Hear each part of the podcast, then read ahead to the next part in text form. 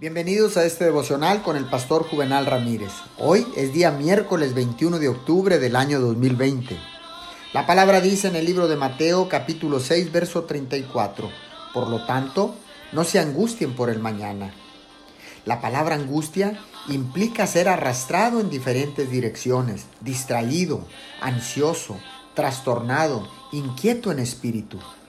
Jesús había advertido precisamente contra eso en el Sermón del Monte.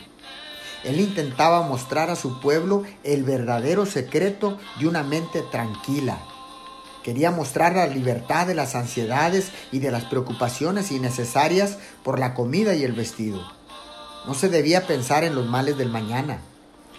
Al advertir contra los temores del mañana, sus males y los deseos materiales del cuerpo, nuestro Señor nos estaba enseñando la gran lección. Debemos confiar en Dios total y completamente en Él. Oremos. Amado Dios, te damos gracias por las grandes lecciones que podemos aprender al leer tu poderosa palabra. Gracias por conocer cada una de nuestras necesidades y a la misma vez, Señor, satisfacerlas. Te damos gracias en el nombre de Jesús. Amén y amén.